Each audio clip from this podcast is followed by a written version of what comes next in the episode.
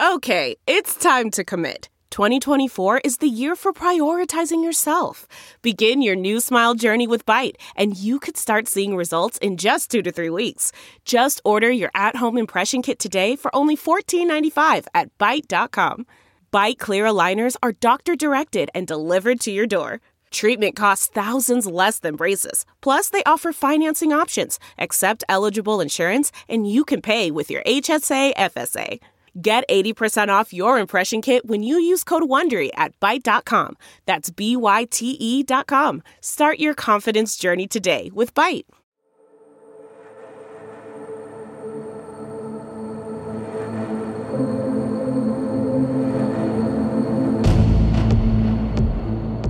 Advertencia de la patrulla fronteriza de los Estados Unidos.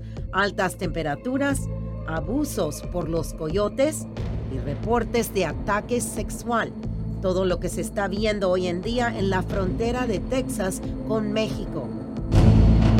Eh, ahorita lo que estamos viendo es el, el, número de personas que hemos encontrado muertas está aumentando y también los reportes de un abuso sexual o otro. Eso nos preocupa mucho. No nomás las mujeres están siendo abusadas, pero también los hombres. ¿Qué tal amigos? Yo soy Yami Virgen con este nuevo segmento de nuestro podcast Crisis de Inmigración, la pelea por la frontera de los Estados Unidos. Hablamos esta semana con el jefe improvisional de la patrulla fronteriza en el área de Del Río, Juan Bernal, sobre lo que él está viendo ahora en la frontera.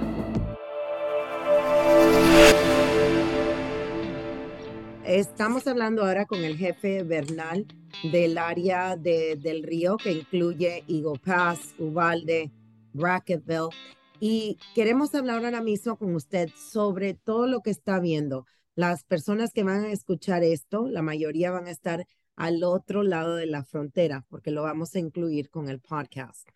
Para esas personas que vienen rumbo a los Estados Unidos, ¿cuáles son los peligros que ahora mismo ellos van a tener que enfrentar? Muchos de ellos van a tener que enfrentar. Muchas gracias. Primeramente, y es, es un tema que nos, que nos da mucha preocupación. Eh, ahorita lo que estamos viendo es el, el, número de personas que hemos encontrado muertas está aumentando y también los reportes de un abuso sexual o otro. Eso nos preocupa mucho y estamos trabajando con nuestros compañeros del gobierno de México y de otros países para tratar de identificar las personas que son responsables por estos actos. Ahora, y no son solamente mujeres, usted me comentó antes, ¿verdad? Eso es verdad. Los reportes que hemos recibido, no nomás las mujeres están siendo abusadas, pero también los hombres están reportando que también a ellos los están abusando. Cuando estamos hablando de un caso así de violación, cuando estas personas llegan a los Estados Unidos, ¿todavía deben de reportarlo? Sí, por favor, les pedimos a, a los que entran de manera legal o de manera ilegal. Si algún punto les tocó un abuso sexual o de cualquier manera de abuso, que por favor no lo reporten. Y lo que nosotros estamos haciendo con esa información, estamos comunicando con nuestros compañeros de los Estados Unidos y también de los países extranjeros como México, Honduras, Guatemala, dependiendo de dónde reportan que ocurrió el abuso. Nosotros trabajamos con nuestros compañeros en esos países para tratar de encontrar a las personas responsables. Ahora, cuando las personas vienen y vamos a decir que la persona no puede cruzar, lo que sea, muchas veces se sienten como si tienen la espalda contra la pared y están entregando a sus hijos a un coyote que los cruce. ¿Cuáles son los peores casos que usted ha visto de qué es lo que le puede pasar a estos niños? Todas las personas que tratan de entrar a los Estados Unidos ilegalmente se ponen en condiciones donde les pueda pasar algo muy terrible, ¿verdad? Muchos de ellos se encuentran abandonados en áreas donde, donde no hay recursos, donde no los podemos salvar y últimamente fallecen porque no los encontramos en tiempo. Pero también les pueden pasar abusos en las casas donde se están quedando en el viaje de, de su país a los Estados Unidos. Y ha tocado varias veces que nos han reportado ocasiones donde los abusaron sexualmente, no nomás a los niños, pero también a las mujeres y también a los hombres. ¿Qué otro peligro están enfrentando con las temperaturas que están insoportables. a 115, 120. ¿Cuáles son los otros riesgos que las personas están enfrentando cuando intentan cruzar ahora mismo? El año pasado encontramos 256 muertos que intentaron entrar a los Estados Unidos ilegalmente solo por el sector del río. Ahorita en este tiempo, el año fiscal del año 23, desde el día 31 de mayo, ya habíamos encontrado 67 muertos y todavía no, no empezaron a subir las temperaturas. Ahora que estamos en junio y julio, ya, ya estamos viendo que se está poniendo muy caloroso y se está, se está poniendo mucho más peligroso. Entonces, uh, les, les urgimos, por favor, a los que quieren entrar a los Estados Unidos, que por favor lo hagan de manera legal y que no arriesguen su vida. Déjeme preguntarle, muchas personas no entienden todavía cuál es el proceso. Las personas que no llenan la aplicación CBP1 la tienen que bajar, pero no la pueden bajar cuando están en la frontera, ¿correcto? tienen que bajarlo afuera de la frontera. Correcto. Si bajan el CBP One, ponen su información vía el app, entonces tienen que esperar hasta que le pongan una cita. Y cuando ya reciban la cita, entonces es cuando deben de reportarse en la frontera en un punto de entrada.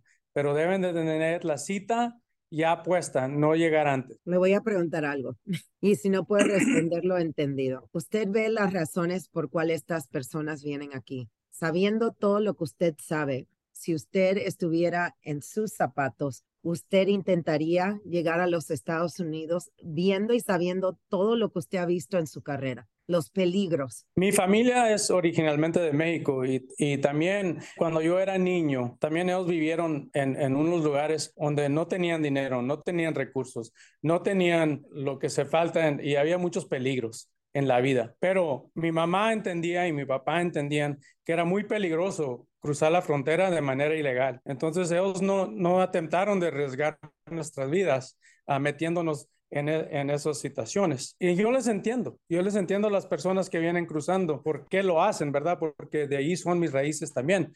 Pero yo, yo les urjo que por favor no arriesguen su vida, que traten de hacerla de manera legal. Tal vez tengan que esperarse un poco más, pero es mucho mejor esperar un poco más y llegar seguro que no llegar.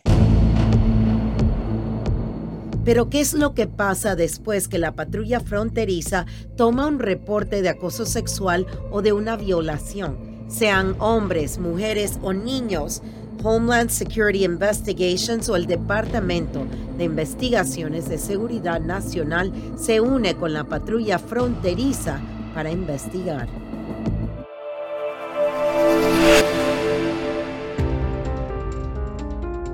Quiero que me lo digas desde el punto de vista que estás hablando, si hay un migrante que esto le ha pasado y ya están en los Estados Unidos, ¿qué pueden hacer y si deben de tener temor de decir algo? Mira, esta situación de asalto sexual ocurre muy frecuentemente. Muchos de los migrantes que vienen a través de las vías de Acuña, Piedras Negras, Nuevo Laredo, muchas veces el migrante no ha dicho nada por miedo, porque quizás en su país la policía es corrupta y piensan que no pueden, nadie los va a ayudar. Lo que nosotros queremos es que las personas que están siendo entrevistadas, si usted tiene un familiar que al momento de estar cruzando fue sexualmente atacado, fue violado, que por favor dejen saber esto a las autoridades, porque estas personas, aun cuando en México no pongan el esfuerzo para investigar ese tipo de casos. Aquí en los Estados Unidos sí lo hacemos y cuando podemos arrestar a las personas envueltas en el contrabando y en el tráfico de personas, nosotros utilizamos esos cargos para que su pena en la cárcel sea mayor. Así que por favor, no tengan miedo en notificar lo que les ha sucedido para poder ayudarlos. Ahora, si la persona le pasó esto hace dos, tres meses o un año y no dijeron nada, ¿aún pueden decir algo? Sí, aún pueden decir algo. A veces, claro, al pasar el tiempo ya eh, la prueba física o el DNA no va a estar disponible, pero lo que hemos encontrado en investigaciones en el pasado es que aún se tiene el número de teléfono, el nombre de la persona que es, son parte de las personas que están envueltas en el, en el contrabando, en el tráfico. Entonces, con esa información nos puede ayudar a identificar a este grupo. Toda información es siempre utilizada, así que no tengan miedo, aunque hayan pasado meses, siempre podemos hacer algo al respecto. Ahora, ¿qué beneficio también tiene la persona si son la víctima de un crimen, aunque no sea aquí, todavía tienen posibilidad de que le den una visa? Pues mira, en cada caso se ve en su, en su propio punto, ¿no? Eh, si la persona fue eh, violada, si fue abusada sexualmente, si fue forzada a trabajar en el proceso de venir a los Estados Unidos. Cada caso se ve individual. Así que es bueno que esa información sea dicha lo más antes posible, porque según el caso va a ir a el juez de inmigración, si se encuentra que esta persona que ha sido victimizada tiene información que ayuda a las agencias federales a ejecutar arrestos, pueden entonces participar en una de estas visas. Hay varias diferentes y dependiendo de lo que ellos puedan aportar y de lo que se logra hacer, es posible que puedan cualificar o calificar para estas visas. Para la persona que dice, ¿por qué me debe importar si ellos están entrando al país ilegalmente? ¿Por qué me debe importar? Porque tenemos que investigar. Ellos sabían los riesgos. Fíjate, muchas veces las personas que están eh, pagando para venir ilegalmente al país, empiezan esta travesía voluntariamente, es cierto. Y es cierto que también están violando la ley en cruzar la, la frontera sin ser inspeccionados. Pero lo que no podemos perder es nuestra humanidad. Estos individuos pueden haber comenzado voluntariamente en esta travesía, pero no por eso tienen las organizaciones criminales transnacionales, no tienen el derecho de victimizar al migrante.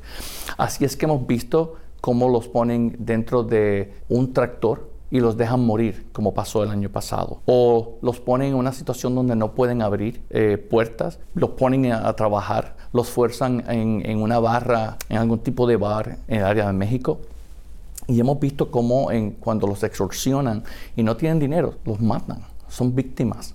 Así que pueden haber empezado voluntariamente, pero este tipo de organizaciones lo que le hacen al inmigrante, esto se puede convertir en un caso de tráfico, de trata de humanos. Y la trata de humanos es uno de los estándares que las agencias federales como el HSI investiga, porque nadie tiene derecho a victimizar a otro ser humano. Amigos, eso es todo por esta semana en este segmento de crisis de inmigración, la pelea por la frontera. Yo soy Jamie Virgin de Sinclair Broadcasting en San Antonio, Texas. Hasta la próxima semana.